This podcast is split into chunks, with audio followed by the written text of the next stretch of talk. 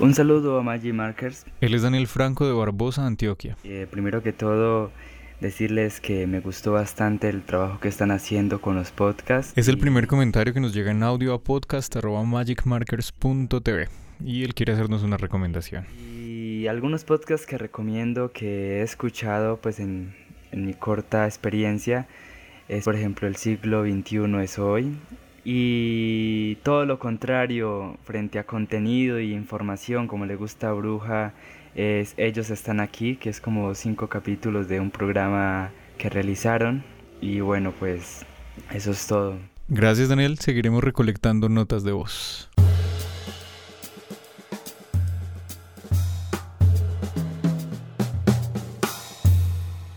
Podcast de Magic Markers o de los escritores, episodio 3, temas para futuros videos.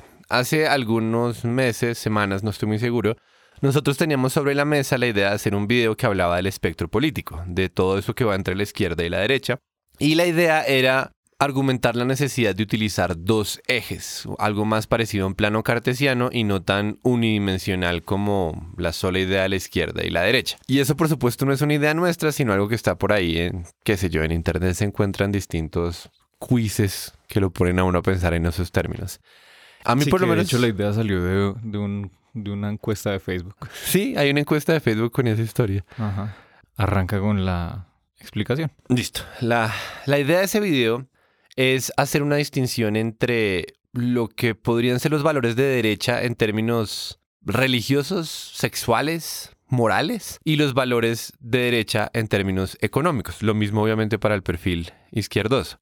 Es decir, cuando uno trata como de encasillar a distintos políticos o distintas personas en general en este espectro de izquierda y derecha, creo yo, se va a encontrar con el problema de que hay políticos que se ganan el rótulo de izquierda o de derecha por razones morales y otros que se lo ganan por razones económicas. Y parece que no estamos como sociedad tan conscientes de esa distinción. Entonces el resultado es que Trump es descrito como alguien de extrema derecha, pero si tú le preguntas a un economista de derecha, te diría que Trump es un desastre, que no está para nada en el espectro económico de la derecha.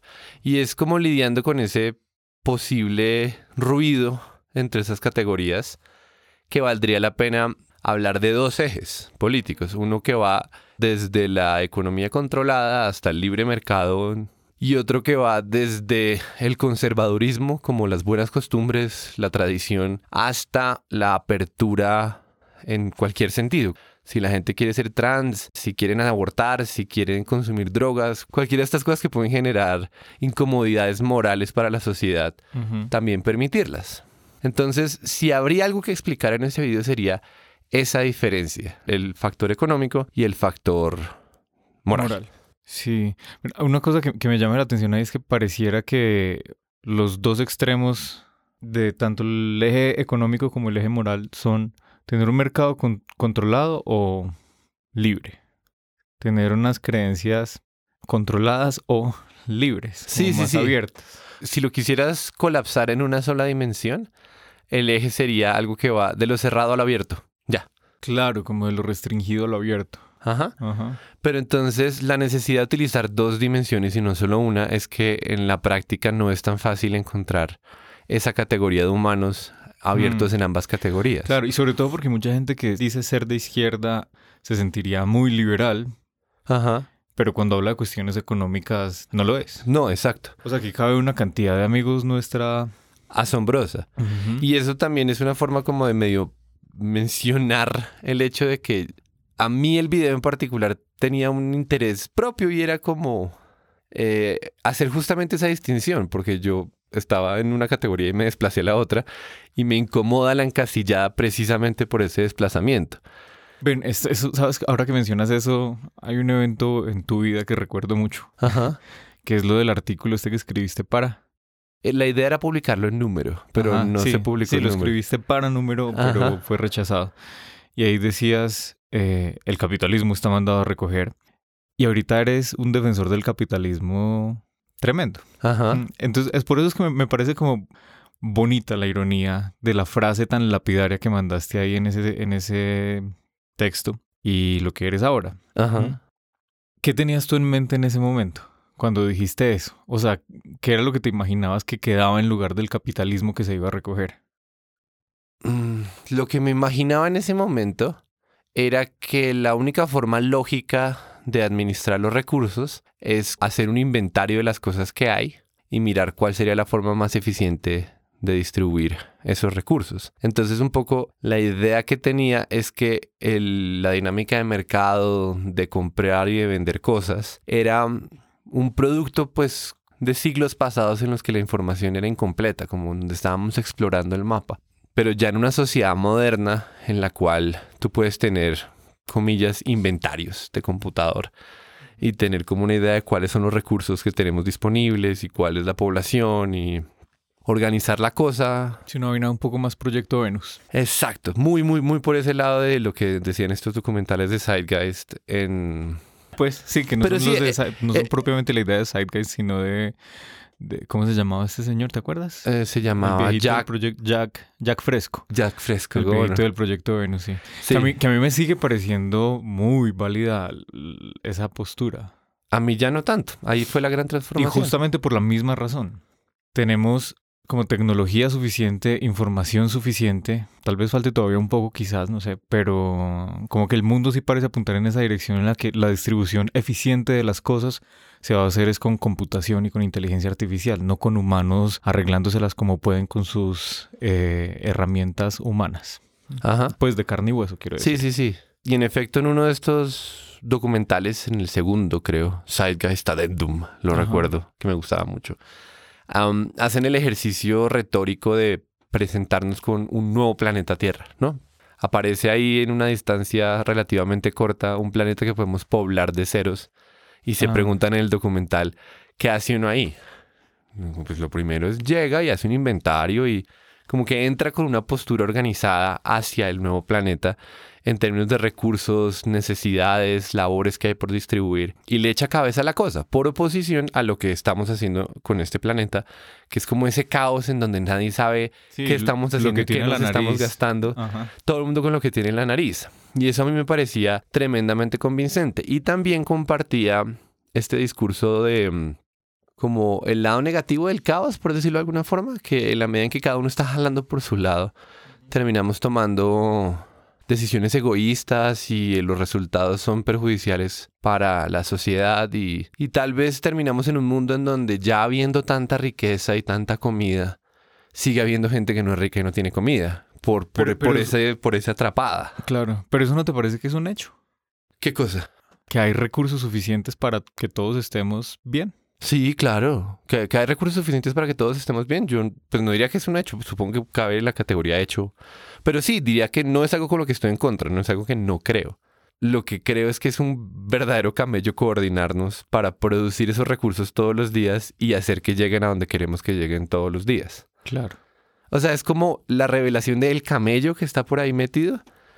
Em, la que generaría el desplazamiento en las creencias de antes proposicionales de ahora. Tu desplazamiento, claro. Claro, y justamente por eso es que yo te digo que sigo creyendo como en ese parche, en, esa idea de, de, hay una forma súper tecnológica de hacer una redistribución de recursos. Hmm. Y claro, y, y, no solo redistribución en términos de, de, venga, yo le digo dónde es que los tiene que poner, sino incluso cómo es que los va, va a, a ponerlos donde están. Es decir, para resolver asuntos de transporte, eh, incluso de la producción misma.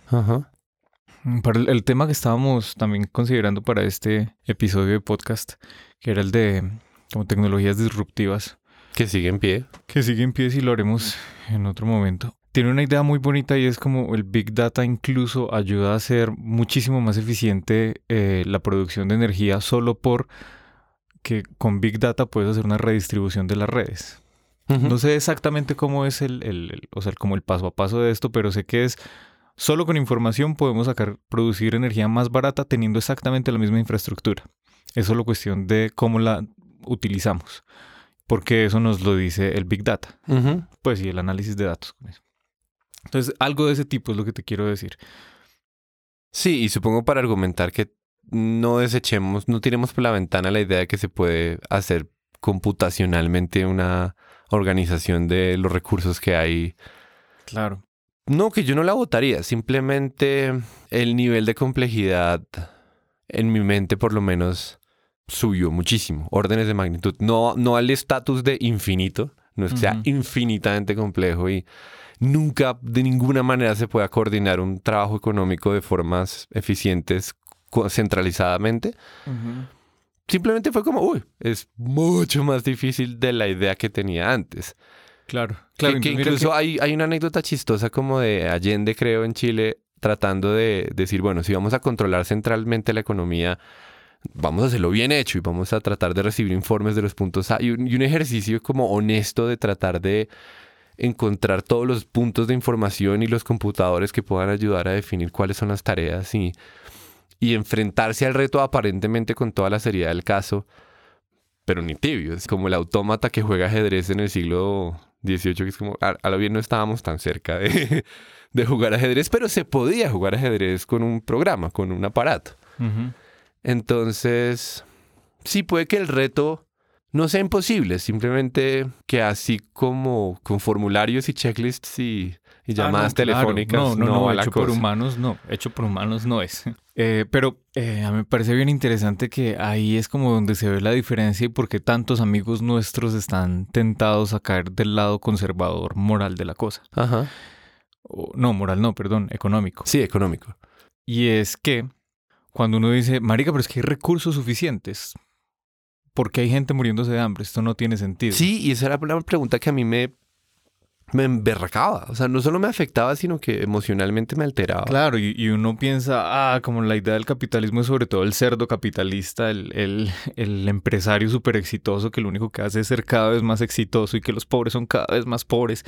Entonces siente uno ahí como, oh, maldita sea, estos cerdos capitalistas son el enemigo y entonces el capitalismo es un mal modelo económico, o sea, es un mal modelo para la distribución de, de recursos. Luego a la mierda con eso y hay que hacer una distribución equitativa Ajá.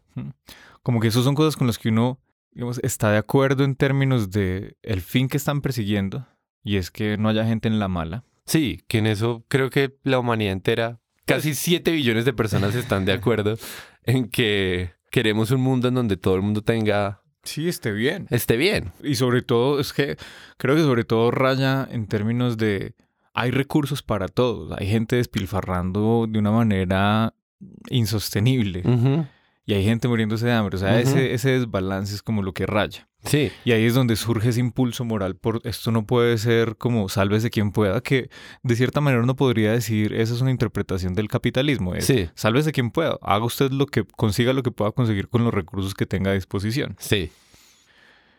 Entonces, eh, pues no sé, ¿qué piensas de eso? Pero ¿en qué sentido? Porque todo esto arrancó por la pregunta... Mocho, O yo sea, ino- ¿cómo yo nos- inocentemente puse sobre la mesa el hecho de que con esta distinción particular entre izquierda y derecha en dos ejes, no solo tenía yo una preocupación explicativa en abstracto, sino una también, ¿cuál sería la palabra ahí? Em, autobiográficamente. Necesitas un- reivindicarte. frente sí, sí, sí, algo por el estilo, Claro, porque a mí porque- Trump me cae muy mal. Sí, y, Y- es cierto que a ti se te, am, o sea, muchos te asocian con ser un facho. Exacto, y yo, Yo siento que no me lo merezco, me parece injusto, honestamente me parece injusto, me molesta esa acusación. Sí, y, y siento que está basada en una confusión entre ambos extremos. Como si fuera lo mismo querer privatizar una empresa y mandar a ejecutar gente diversa. Como no, los fachos hacen Sí, esas claro. cosas. Y es grosera la, la mezcla. Entonces me encuentro con esta cosa de los dos ejes, con esos cuadrantes. Y digo, claro, esto sí tiene sentido. Y es encantador porque en ambos escenarios tú lo que estás haciendo es caricaturizar la realidad. O sea, el orden de las cosas es que uno no puede simplificar con uno de estos esquemitas una postura política de alguien. O sea, esas representaciones siempre son groseras. Pero siento que subiendo un nivel más en, en la simplificación, simplemente poniéndole dos dimensiones a la cosa, sigues caricaturizando el mundo, pero lo haces de una forma que te da información relevante Mm. sobre la discusión. No, no, no, y a mí se me parece muy, muy, muy relevante esa distinción entre lo económico y lo moral, porque si están mezclados es difícil tener una conversación con amigos incluso. Claro. Sí, entonces por eso te ponía el tema de, de, como ese asunto moral hay tan patente, la idea de hay recursos suficientes para todos, que no están disponibles para todos, y esa interpretación más, digamos, vulgar tal vez, que no sé si sea imprecisa, pero por lo menos sí es tosca, eh, del capitalismo como el... Sálvese quien pueda. Sálvese quien pueda. Porque claramente es donde la gente, como uno, siente su corazoncito, eh, digamos, estimulado. Estimulado por eso. Es que no, no está bien que sea un sálvese quien pueda y vamos a, así como apoyarnos incluso en la cara de los demás y pisotear a todo el mundo para tener lo que queremos. Para Ajá. que cada quien tenga lo suyo. Eh, que eso es lo que hace como difícil la discusión económica moral.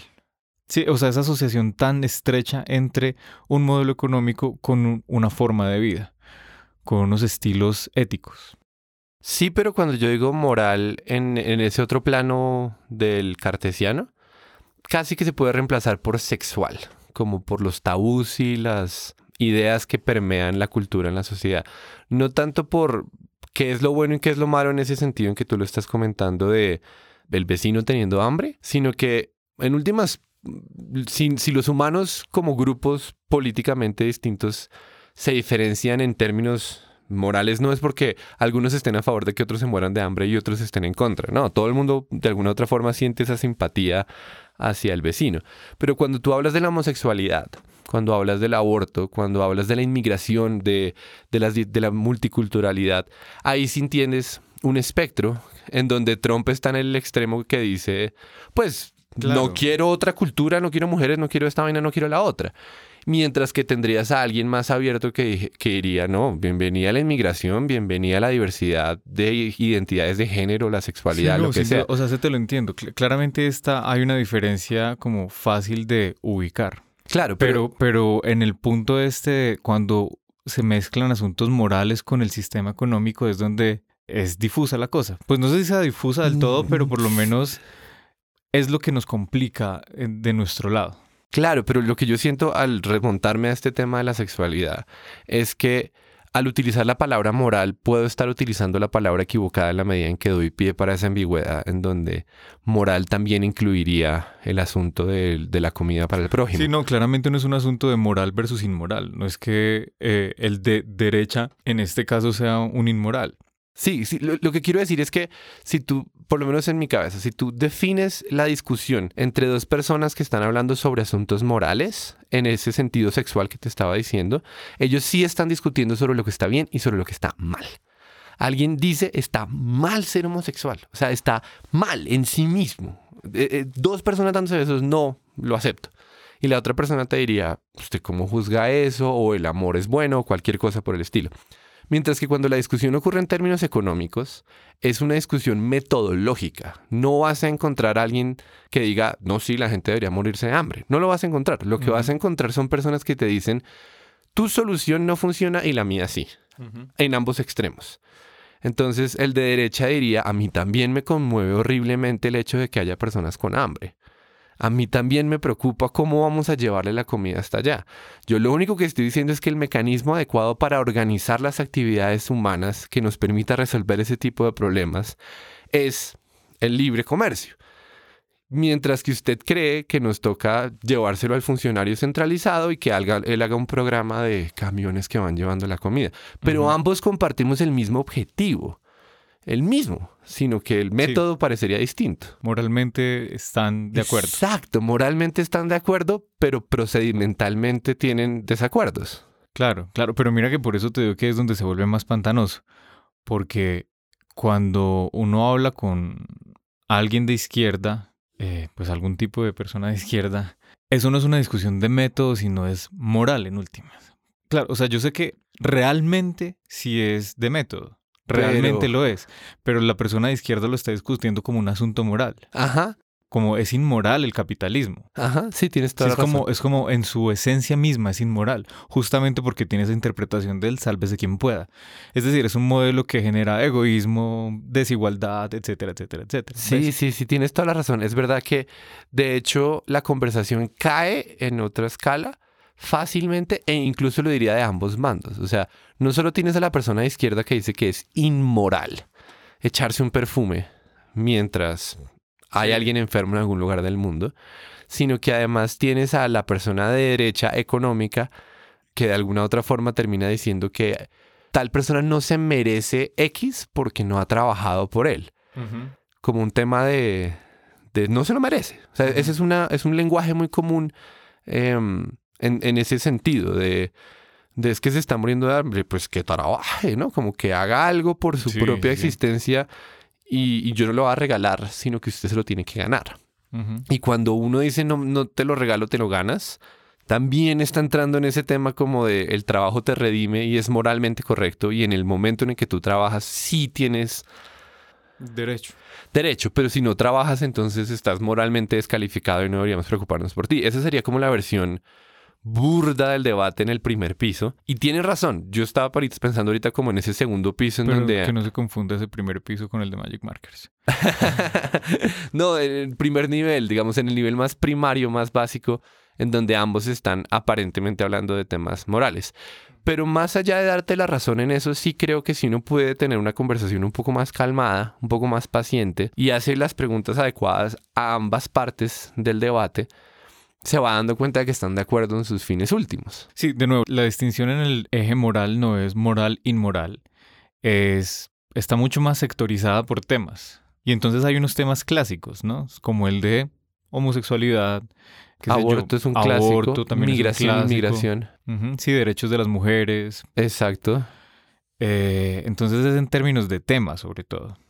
Claro, no, perdóname. Creo que la categoría general que los engloba sería lo que dijimos al principio, más apertura. Como tranquilidad con el cambio, tranquilidad con la idea de que el mundo en donde tú creciste no necesariamente va a ser el mundo de los próximos años. Que tu barrio, tus costumbres pueden cambiar si llegan personas que creen cosas distintas o se comportan de formas diferentes y eso no necesariamente es malo. Esa idea de apertura del mundo está cambiando todo el tiempo sería el extremo abierto en el eje. Claro, este. entonces ese eje sería eh, creo que es, moralmente es fácil asociarlo con conservador liberal. Ajá, sí, yo quiero conservar el mundo como es o como creo que fue, siempre remontándose a un pasado que es el que estoy tratando de proteger, versus el mundo es lo que lo hagamos todos los días. Y en el esquema económico, la misma idea. Yo quiero controlar el modo en que se hacen las actividades humanas. Claro, pero este no sería conservador liberal, sino... Sino sería controlador libre, un poco, sí. Como yo, yo no puedo soportar la idea de que cometamos el error de no darle tal recurso a Menguanito o no utilizar los recursos de tal manera, entonces necesito que las actividades económicas de los humanos se organicen en virtud de esas cosas que yo necesito que ocurran. Ven, estaba pensando que en últimas tal vez puede verse como un solo eje que es del control a la libertad. Claro. Pero del control, o sea, porque hablarlo conservador sí. confunde un poco, pero no, la idea central es controlar. Mira, en términos conservadores morales es, no, yo quiero controlar lo que la gente puede y no puede hacer. Exactamente. Sobre todo en la medida en que la palabra clave ahí es la gente. Sí, la gente. ¿Qué tanto te molesta a ti que los demás se comporten de formas en las que tú no te comportarías? O ¿qué tanto quieres tú que los demás te hagan caso? Entonces, en un extremo del, del, espectro, el cerrado, dirías, yo necesito que me hagan caso. Que hombre y mujer se casen, que no aborten, que sean católico, blanco, no sé cómo llamarlo. Y por el lado económico, que trabajen en esto, aquello y lo otro, me generen tanta producción de arroz, los camiones se mueven, pero un controlar el comportamiento de los demás es lo que estaría en el espectro. Y en ambos casos, tanto en el moral como en el económico. claro. Control de lo que haces, voy a controlar los recursos, voy a controlar lo que consideras bueno y malo, lo que puedes y no puedes hacer. Y del otro lado es, no, cada quien haga lo suyo. Haga lo suyo. Vamos cada uno por su lado y vamos mirando cómo se arma el panorama general y, nos vamos encontrando en el camino y etcétera, etcétera. Pero ojo, ese espectro que va de lo cerrador abierto o de lo controlador a lo, a lo dejar ser, em, me parece que no aplica tanto en la realidad porque, pues por lo menos en esta categoría aperturesca que estamos creando, no se encuentra tan poblada y, y, la cerrada totalmente no se encuentra tan poblada. Claro, pero es que es un espectro. Claro, pero lo que quiero decir es que te aparecen estos personajes como Trump o el, procura, o el ex procurador. Trump en qué, ¿dónde es abierto? ¿Dónde es libre? Trump, no, Trump es... Trump es un cerrado, cerrado, Trump cerrado. es un cerrado, cerrado, cerrado. Él parecería ser un poquito pro empresa en cierto sentido, pero en el momento en que tú le haces la distinción entre empresa gringa y empresa extranjera, Claro, ya, ya súper cerrado. no le interesa el comercio, no le interesa el beneficio mutuo, sino no, America First y toda Sí, esta libre mercado, Mentira, o sea, nada. proteccionismo con toda. claro. Pero es fácil imaginarse un político inventado que cada cual asociará con las figuras que le parezcan ahí cercanas. Una persona que es súper a favor de los derechos humanos en su discurso, de los derechos LGBT, de la pluricultural, de la multiculturalidad, de la diversidad, de defender eh, todo tipo de manifestaciones humanas en sus distintas em, versiones, no sé cómo llamarlo. Y esa persona, cuando le preguntas tú de, ac- de actividades comerciales y todas las cosas, siente que deberíamos regular esto, aquello, lo otro, que las Sí. empresas no deberían tener la libertad de hacer tal vaina. Sí, que los deberían, el gobierno debería prohibir que se trajeran cosas de empresas extranjeras porque acaba con el productor local y Exacto, claro, hay una necesidad de protección, de controlar. Sí, sí, sí. Entonces, Pero, pero mira que ponerlo, o sea, te entiendo para dónde vas. Pareciera que uno dice, sí es claro que en términos económicos es, cerrado y en términos morales es abierto, pero yo te diría, no tanto. Creo que sigue siendo un asunto de el espectro es abierto, cerrado y miremos para cada tema cómo te va. Porque no es que sea moralmente abierto en todo el sentido de la palabra. Porque, por ejemplo, muchos eh, amigos nuestros, que uno los ve muy liberales, ujú. en términos morales. Sí, claro, los homosexuales, los negros, los inmigrantes, las mujeres y todos esos temas tabú. Que a veces suena ridículo incluso hacer la lista, pero bueno.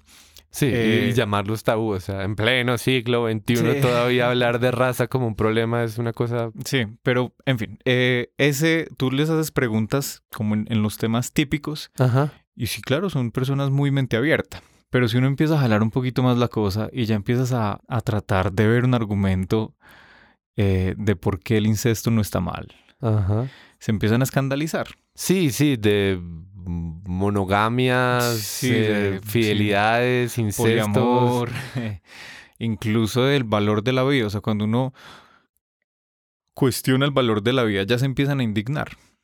Empiezan a ser como, digamos, conservadores. Como que hay un paso más que no puedes dar todavía. Ajá. Entonces yo sí lo restringiría a temas porque igual puede que alguien esté muy a favor de los derechos reproductivos, pero no le caigan también los inmigrantes. Sí, como ahorita, por ejemplo, que ya se está viniendo gente de Venezuela a Colombia y empieza eso a haber, a haber un impacto de eso en la economía, empiezan a sentir como algunos, ¿no? No todos, por supuesto. Que allá hay una necesidad de algún control. ¿Sí me entiendes? Sí, Como que entiendo. depende de cada caso. Pero- la gente tiene creencias en cada caso. No es como que yo diga, yo soy un libre pensador y entonces vengan a mí todas las ideas controvertidas que todo bien yo las abrazo. Es, hay, hay temas, hay temas. Pero no estoy de acuerdo, porque en términos estrictamente argumentativos y racionales tienes toda la razón. Son temas independientes y uno en principio podría estar en contra de mm, la migración de personas de otras culturas u otros idiomas y a favor del aborto, pero en contra del matrimonio homosexual, etcétera, etcétera. Pero en la práctica lo que termina ocurriendo es que se arman paquetes de creencias y de ideas y tú te suscribes por equipos de alguna otra manera te metes en un parche y en ese parche de personas todos creemos una lista de cosas y tú puedes estar muy convencido de unas y las otras simplemente hacerlas por imitación, pero el hecho es que a lo largo de tu vida vas construyendo paquetes que se prestan para ponerle una etiqueta. Entonces terminas en contra de, qué sé yo, los transgénicos sin haber leído ningún paper científico de nada, porque el parche es antitransgénico. Y si no es ese ejemplo transgénico, entonces es otra cosa. Pero el punto es que se vuelve fácil estereotipar a las personas en la medida en que los mismos grupos se encargan de proteger cierto tipo de ideas. Entonces ahí es cuando aparece como la viabilidad de hablar de cierto tipo de temas macro y no solo la lista específica y puntual de política internacional. ¿Usted qué opina del libre Sí, comercio a no, escala sin duda, pero- internacional? Pero, no dijiste estar, o sea, creo que no fue que estuvieras en desacuerdo, sino que me estás diciendo, se pueden hacer paquetes que ayudan a manejar más la cosa, pero en todo caso son paquetes de temas. Sí, sí, sí. O sea, cada tema merecería su propio eje. O sea, armar un cuestionario de, no sé, 100 preguntas en donde Pero no, no es que cada tema tenga su propio eje, o sea, el eje es Cerrado, abierto. y, y cada tema lo ubico en ese espectro. Sí, sí, sí. Entonces y lo que, ocurre- pregunto... lo que tú me estás diciendo es que lo típico va a ser que la gente más o menos tienda a agruparse en sus posiciones, en su posición respecto de este espectro, según cada uno de los temas. Ajá.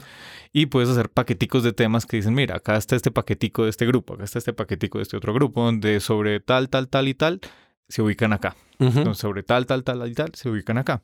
Pero en todo caso, o sea, me das la razón. Sí, te la doy. Lo que quiero decir es que en la práctica sigue siendo Sí, o sea, útil hablar de grandes categorías y, y estereotipar a los humanos de esa manera, Sí, sin duda.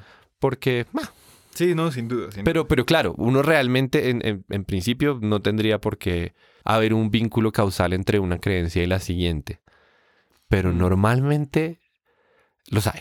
Claro, y no, y sobre todo que hay una, hay una distinción bien interesante que la mencionaste ahorita sobre lo económico es una discusión de método. Ajá. Lo otro es un asunto ahí sí de cómo queremos comportarnos frente a los demás o qué esperamos del comportamiento de los demás. Método y moral. Es sencillo. Sí, sí. un- en un lado es queremos lo mismo, pero creo que tu método no funciona. Y en el otro lado es lo que tú quieres está mal, querido. No puedes querer eso. Sí, no puedes querer que los hombres estén besuqueándose en la calle. Sí, de hecho, a- acabo de recordar una cosa que no hemos mencionado para nada en toda esta lista de estereotipos y de espectros y es el de la seguridad.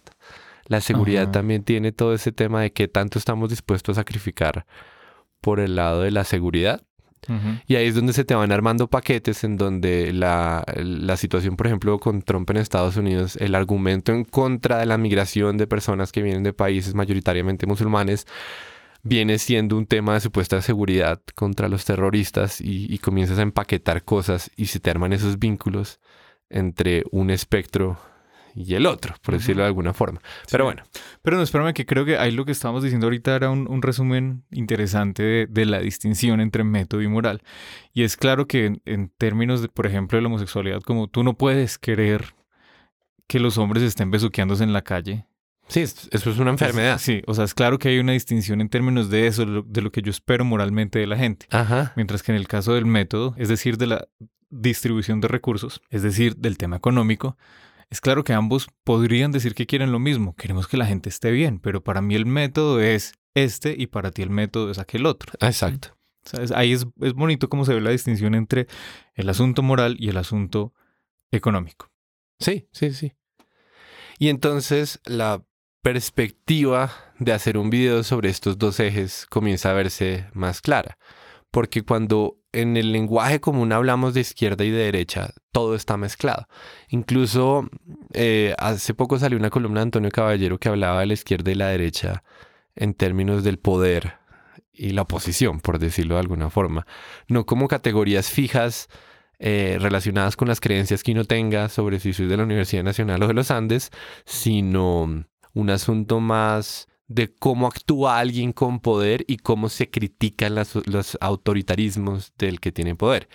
Y eso creo que también da pie para recordar de dónde salió este famoso espectro, que es que en Francia, durante la Revolución Francesa, se armó, creo que se llamaba una Asamblea Nacional, que estaba como reconstituyendo la situación, y a la derecha del presidente de la Asamblea se sentaban los que creían que la revolución era un fatal error, y a la izquierda eh, del mismo presidente se sentaban los que estaban a favor. Y entonces se volvió una, mm, una forma graciosa de referirse a esas posturas políticas. Los que se sientan a la izquierda son los revolucionarios y los que se Los sientan que a la quieren el cambio. los que quieren el cambio y los que se sientan a la derecha son los que quieren que las cosas permanezcan igual. Y ahí tú tienes dos categorías abiertas en donde puedes embutir el contenido que quieras. ¿Qué quiere decir permanecer las cosas igual? ¿Qué quiere decir conservar? Entonces, en ese momento particular, tú lo puedes ver, por ejemplo, como un tema autoritario, como un tema de monarquía, como un tema de tradiciones y decir que los de derecha quieren que las personas que tenían el poder sigan teniendo el poder. Y los de izquierda quieren que los que nunca han tenido el poder lo Ahora tengan. lo tengan. sí. Exacto. Pero con esa categoría tan abierta de, de conservar o no, del poder de antes o no. Entonces tú históricamente le puedes ir metiendo distintos elementos, como en efecto habría de ocurrir más tarde cuando esta idea de izquierda y derecha se popularizó todo el mundo. Y es que con el tema del comunismo, ¿cómo interpretas tú comunismo o socialismo? ¿Como el ejercicio revolucionario del cambio o como un modelo económico que quiere X, Y, Z y W? Entonces, si tú dices que alguien es de izquierda porque es comunista, ¿estás diciendo que él quiere alterar el estatus del poder? ¿O estás diciendo que él cree en el control estatal de la economía? Y eso se vuelve relevante porque con el paso del tiempo la postura revolucionaria cambia. O sea, entramos en modalidades de péndulo en donde tú podrías tener a alguien de la oposición en un contexto particular que es económicamente hablando de derecha, de, temas de mercado. O sea, se, se comienzan a mezclar las categorías y ya no sabes cuando alguien está hablando de ser de izquierda si estamos hablando en ese espíritu de ser revolucionario o ser el que no tiene el poder o ser el que cree un conjunto de ideas que fueron asociadas con un movimiento político particular del siglo XX que en su llegada no tenía el poder.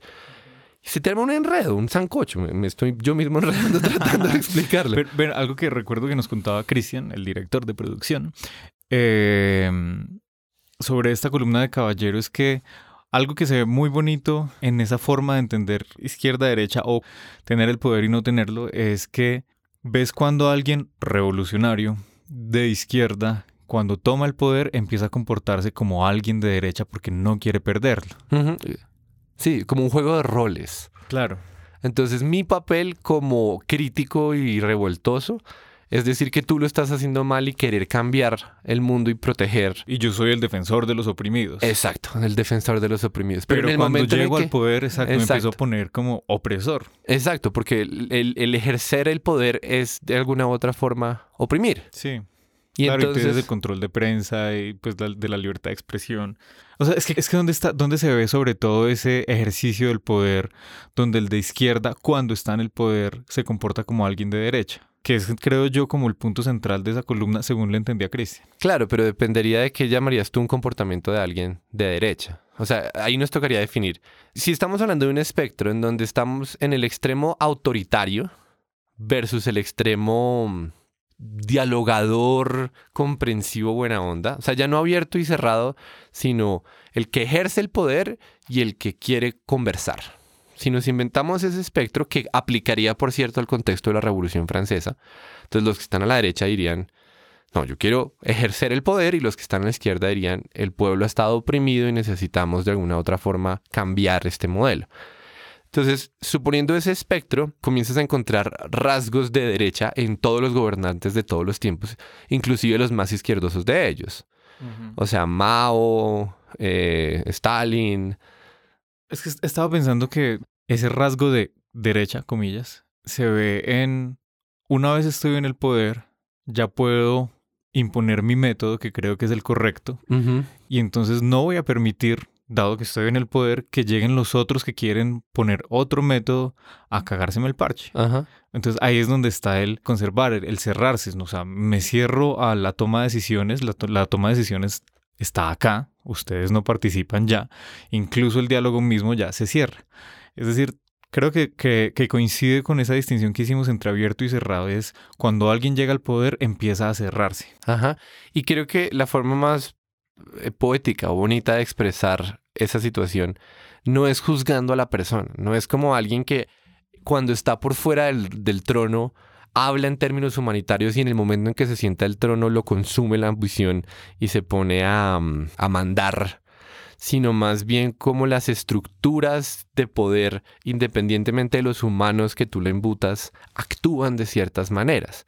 Entonces, el más noble de los conversadores se sienta en el trono y ejerciendo su acto de conversar, va tomando decisiones y pequeños sacrificios que sin darse cuenta lo van como transformando. No sé si me explico, pero... Sí, o sea, por fin logré llegar al punto donde voy a hacer las cosas bien para todo el mundo, no va a permitir que se me caguen en eso. Exacto, y la gente no se está dejando hacer las cosas bien. O sea, yo vine aquí a salvar el parche, la gente no se está dejando y ya me tocó... Ponerme duro. Ponerme duro porque en el momento en que me dejen hacer lo que yo quiero hacer, por fin voy a lograr construir la sociedad que quiero construir.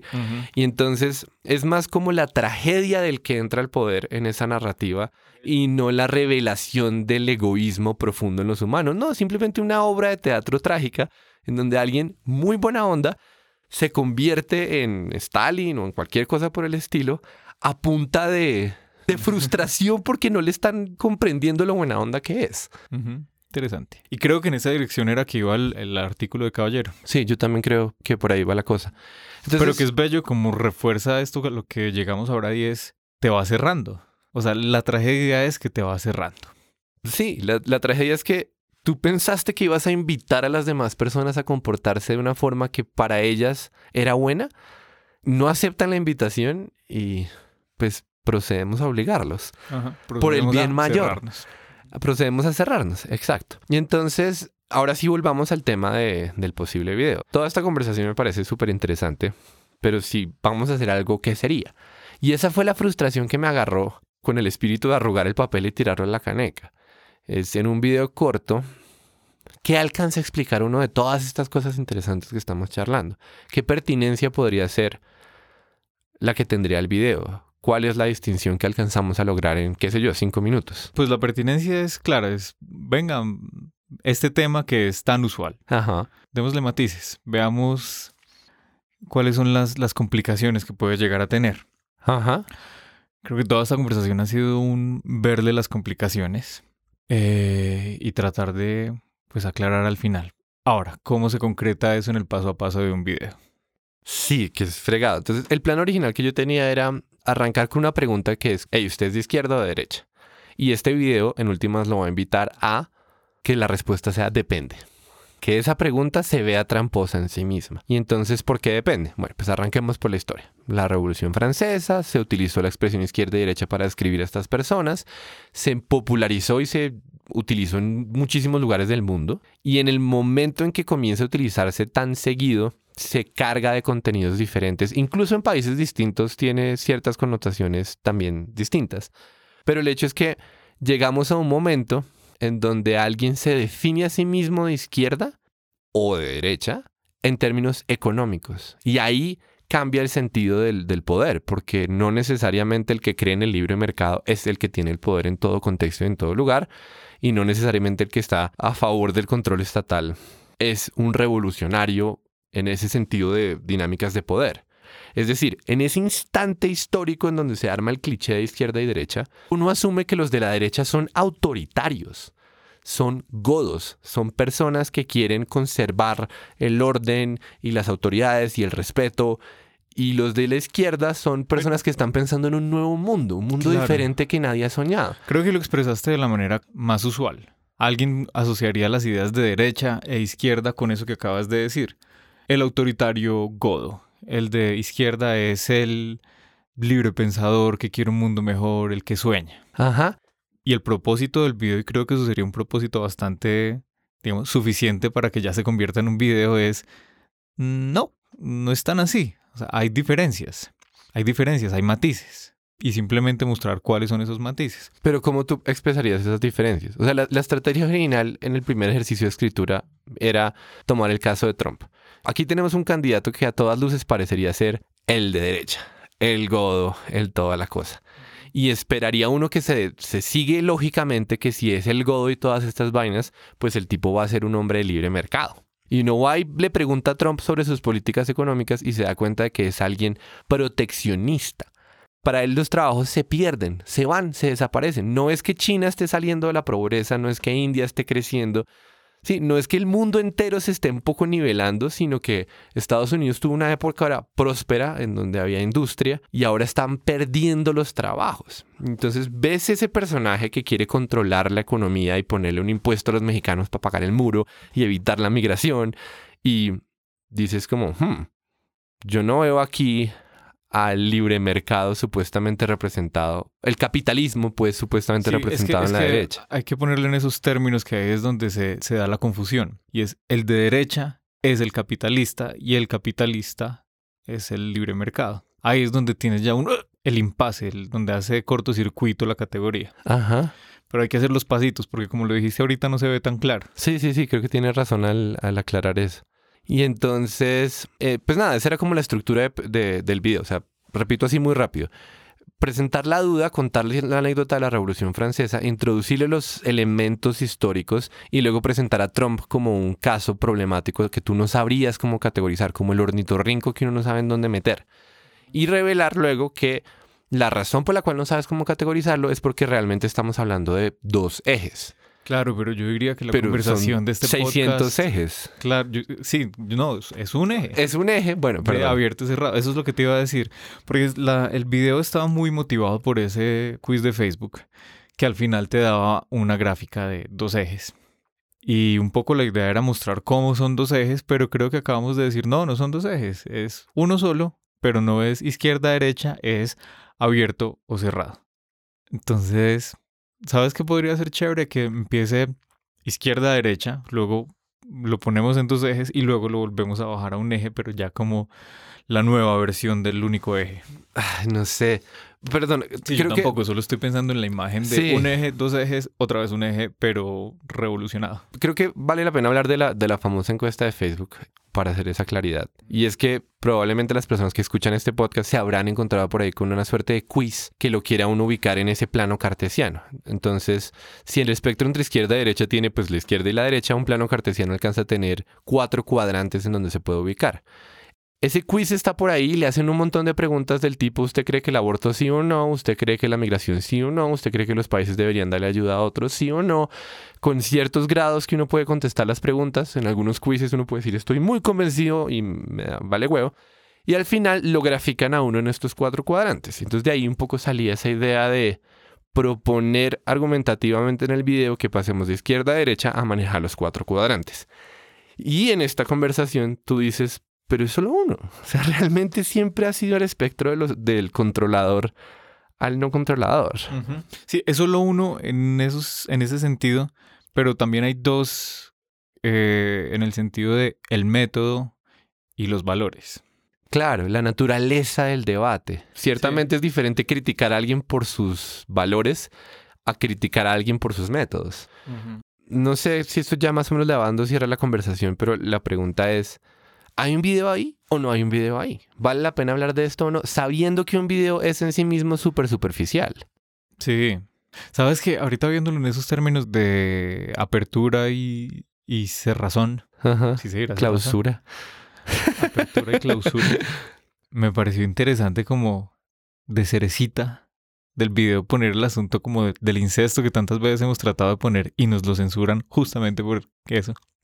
Que, que, que no, yo creo que no. O sea, es que incluso me preocupa que lo menciones en este podcast porque lo botas ahí como una categoría de... Sí, como si todo el mundo supiera qué onda. Sí, Ajá. sí, sí. Y, y bueno, en caso de que esto permanezca en la edición final del episodio, esencialmente la idea es que el argumento en contra del incesto es uno científico y genético. Está mal reproducirse cuando uno comparte tanta información genética igual. Pero... Porque aumenta la probabilidad de que Surjan enfermedades Exacto. congénitas. Entonces hay un argumento científico muy sólido en contra del incesto. Lo que pasa es que ese argumento solo habla de la reproducción. No Y- habla del sexo. Exacto, no habla del sexo. Y nosotros como civilización hemos llegado al punto de censurar besos entre hermanos. Solo el beso que no tiene ningún tipo de, de repercusión posible. Entonces es interesante señalar cómo hay una restricción científica que llega hasta cierto punto y hay una restricción moral de esas culturales, de esas de clausura, que la lleva hasta el extremo de que ustedes ni siquiera se pueden mirar Sí. de cierta manera. O sea, como de establecer la mega prohibición como lo más malo en sí mismo, a pesar de que el único argumento es un tema científico. Pues un tema biológico. Pues sí. O sea, científicamente se habla de un tema biológico. Sí, sí, sí. Y sí, está mal reproducirse en términos incestuosos, pero Pero no está mal la diversión incestuosa. por lo menos no. Y uno lo pone así y de una dicen, ah, claro, es que usted se quiere comer a su mamá. Ah, claro, es que usted se quiere es comer a su como, transgresor. Marica, no. O sea, a mí me da asco también eso, pero, pero el hecho de que me da asco no quiere decir que no pueda reconocer la realidad del razonamiento que hay detrás. Ajá. Entonces, ah, es complicado porque lo que despierta es como todo tipo de sensaciones viscerales en todos nosotros. Sí. Y es simplemente es como un, para mí es un pito. O sea, nosotros mencionamos la palabra incesto y es como si él suena Ya, un... Se acabó el razonamiento. Exacto. Se acabó la posibilidad de escuchar y de conversar. Entonces, si yo hablaría de ese tema en este podcast, lo dejaría para un episodio con calma. Con calma, Que con tintico y vasito de Pero agua. bueno, hasta puede ser interesante que esto fue algo que, que también estaba en una versión del video de ideología de género y, y desapareció, Sí. justamente por lo transgresor que resulta, Ajá, incluso para la gente, comillas, abierta. ajá. Eh, esta puede ser la oportunidad de revivirlo, que está muy con esta idea también de Cristian muy bonita de, de Del orden afectar simbólico. el orden simbólico, cuando el orden simbólico se ve amenazado. Que es algo que no explicaremos en esta Sí, grabación. no, no, pero, o sea, Puede quedar ahí de... o para otro episodio, me Ajá. parece chévere. Pero bueno, entonces a manera de cierre, yo siento que el video que nos estamos proponiendo, si lo llegáramos a hacer, es difícil, el, del, el de derecha e izquierda, porque no alcanza uno a comprimir todo ese sentido. Y se presta como para que el video sea juzgado con la misma superficialidad con la que existe el debate en este momento. O sea, a mí me parece un poco harta la frustración o la experiencia de no poder hacer estos matices que hemos charlado en el podcast. Pero, ah, y menciono esto porque sí creo que vale la pena preguntarle a la gente que está escuchando este podcast. O sea, ¿quién estaría a favor de hacer un video en donde explicamos que el espectro de izquierda a derecha en realidad es uno de cerrado a abierto y contrasta con las nociones que uno tiene tradicionalmente de izquierda y de derecha y de las personas que ocupan esas categorías? ¿Y Si quién diría, no me interesa, me aburre, este episodio me aburrió? Que también es una posibilidad. Por favor, envíen sus comentarios a podcast.magicmarkers.tv en audio. En audio. O sea, si alguien quiere tener una opinión en audio, sería chévere. Y sí, estaremos pendientes. Gracias.